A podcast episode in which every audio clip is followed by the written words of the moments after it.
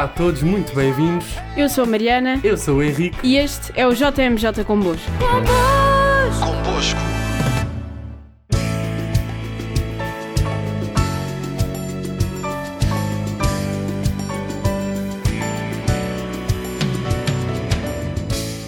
No episódio de hoje vamos falar de dois dos patronos das Jornadas Mundiais da Juventude, o Papa São João Paulo II e a Beata Chiara Badano. Conhecido no mundo como Papa João Paulo II, o nome do patrono e fundador da JMJ é Karol Wojtyla. Nasceu a 18 de maio de 1920 numa localidade a sul da Polónia. Tinha o mesmo nome do pai, um militar ao serviço do exército austro-húngaro que faleceu em 1941. Era um homem das artes e da literatura, ao ponto de pensar seguir o curso de Filologia e Linguística. Chegou mesmo a formar, com alguns colegas, uma universidade clandestina vocacionada para estas áreas do saber, depois de os alemães fecharem as escolas superiores oficiais polacas durante a Segunda Guerra Mundial. Antes de entrar para o seminário, chegou a trabalhar numa mina em que o aproximou mais dos pobres. A partir de 1942, sentiu a vocação ao sacerdócio e estudou num seminário clandestino em Cracóvia. Terminada a guerra, continuou os seus estudos na Faculdade de Teologia. Foi ordenado padre no dia 1 de novembro de 1946. Completou o curso universitário em Roma e doutorou-se em Teologia. Foi nomeado Bispo Auxiliar de Cracóvia em 1958 e foi capelão universitário e professor de ética em Cracóvia. Em 1964, Wojtyla assume as funções de arcebispo de Cracóvia e em 1967 chega a cardeal. Ativo participante no Concílio Vaticano II, representou igualmente a Polónia em cinco Assembleias Internacionais de Bispos entre 1967 e 1977. Depois da morte de Paulo VI, foi eleito o Papa João Paulo I, um homem simples e sorridente. No entanto, este novo Papa só estaria no ativo durante 33 dias devido a uma morte súbita envolta em estranhos contornos. O cardeal Wojtyla acabou por ser eleito sumo pontífice a 16 de outubro de 1978. No seu pontificado, João Paulo II procurou criar pontes entre as mais diversas gerações, classes sociais e políticas do mundo. Podemos mesmo dizer que é graças a São João Paulo II que estamos aqui hoje. Tudo começou em 1984 com o um encontro de jovens no Domingo de Ramos, em Roma, convocado pelo Papa. Esperavam-se 60 mil peregrinos, mas no dia contavam-se mais de 200 mil jovens de muitos países. A experiência marcou os jovens e o Papa de tal forma que decidiram repeti-la no ano seguinte. Nesse encontro, 300 mil jovens repartiram-se entre as igrejas da cidade para momentos de oração e catequese, reunindo-se depois na Praça de São Pedro para participar na celebração com o Papa. Ainda em 1985, João Paulo II escreveu uma carta apostólica aos jovens do mundo inteiro e anunciou a 20 de dezembro a instituição da Jornada Mundial da Juventude. Conhecido também por Papa Peregrino, a vocação de João Paulo II refletia-se igualmente nas cerca de 200 viagens efetuadas por todo o mundo, com um espírito inspirador de abertura, diálogo e tolerância com outros povos e religiões.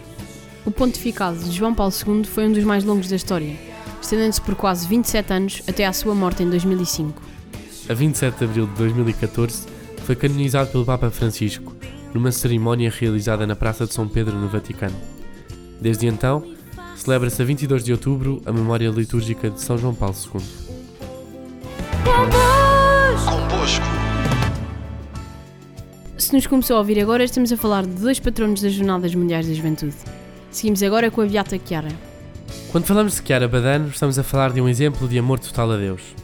A Beata Chiara Badano nasceu no dia 29 de outubro de 1971, no norte de Itália.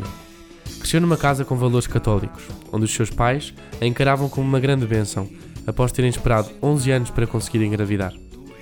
Aos 9 anos de idade, conheceu movimentos folclóricos. Muito estudiosa, gostava dos passatempos normais da adolescência, como ouvir música pop, dançar e cantar. O seu desporto preferido era o ténis, dedicando-lhe por isso muito do seu tempo. No verão de 1988, quando tinha 16 anos, Badano viveu uma experiência transformadora em Roma, com movimentos folclóricos.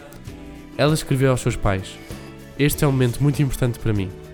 É um encontro com Jesus abandonado. Não foi fácil abraçar este sofrimento, mas esta manhã, Chiara Lubick, fundadora do movimento dos Folcolares, explicou às crianças que têm de ser esposas de Jesus abandonado. Depois dessa viagem, Chiara começou a corresponder-se regularmente com Lubick. No início desta sua nova vida, Chiara mudou de nome, tendo passado a chamar-se Chiara Luce, que significa luz. No verão de 1988, Chiara sentiu uma pontada de dor no ombro enquanto jogava ténis. Como a dor continuou presente, foi submetida a diversos exames. Os médicos descobriram que ela tinha uma forma rara e dolorosa do cancro nos ossos. Em resposta, Chiara declarou simplesmente: É para ti, Jesus. Se tu queres, eu também quero. Durante todo o processo de tratamento, Chiara recusou tomar morfina para que pudesse ficar atenta. Sentiu que era importante conhecer a sua doença e dor para que pudesse oferecer o seu sofrimento. Disse Chiara: Isso reduz a minha lucidez e só há uma coisa que posso fazer agora: oferecer o meu sofrimento a Jesus, porque quero partilhar o máximo possível do seu sofrimento na cruz. Durante a sua estadia no hospital, aproveitava para fazer caminhadas com outros pacientes que também estavam internados. Embora fossem benéficas para os outros, essas caminhadas causavam-lhe grande dor. Foi muitas vezes aconselhada pelos pais a parar, mas ela simplesmente respondia: Vou conseguir dormir mais tarde. Badan manteve o seu ânimo, mesmo quando a forte quimioterapia fez com que o seu cabelo caísse. Quando uma madeixa de cabelo caía, Chiara oferecia a Deus, dizendo: Por ti, Jesus. Durante um doloroso procedimento médico, foi visitada por uma senhora. Quando os médicos começaram a realizar este pequeno, mas exigente procedimento, apareceu uma senhora com um sorriso muito bonito e luminoso. Ela veio até mim e pegou-me pela mão e o seu toque encheu-me de coragem. Da mesma forma que ela chegou, desapareceu. E eu não podia vê-la mais. Mas o meu coração encheu-se de uma alegria imensa e todo o meu medo me deixou. Naquele momento, entendi que estamos sempre prontos para tudo. Deus envia-nos muitos sinais do seu amor. A fé e o espírito de Badan nunca diminuíram, mesmo depois de o câncer ter deixado incapaz de andar e sem qualquer esperança de remissão. Em resposta, ela simplesmente disse: Se tivesse que escolher entre andar novamente e ir para o céu, eu não hesitaria. Escolheria o céu. Quando percebeu que não iria melhorar, começou a planear o seu funeral com a sua mãe. Ela escolheu a música, as flores e as leituras para a missa. Queria ser enterrada com o seu vestido de noiva, um vestido branco com cintura rosa, porque a sua morte permitia que se tornasse noiva de Cristo. Durante as suas últimas horas, confessou-se e recebeu a Eucaristia. Acabou por morrer no dia 7 de outubro de 1990 em sua casa com os pais ao seu lado. As suas últimas palavras foram: Adeus, mãe, seja feliz porque eu sou. Chiara Badan foi declarada beata a 25 de setembro de 2010, no Santuário de Nossa Senhora do Divino Amor em Roma. A sua festa é celebrada a 29 de outubro.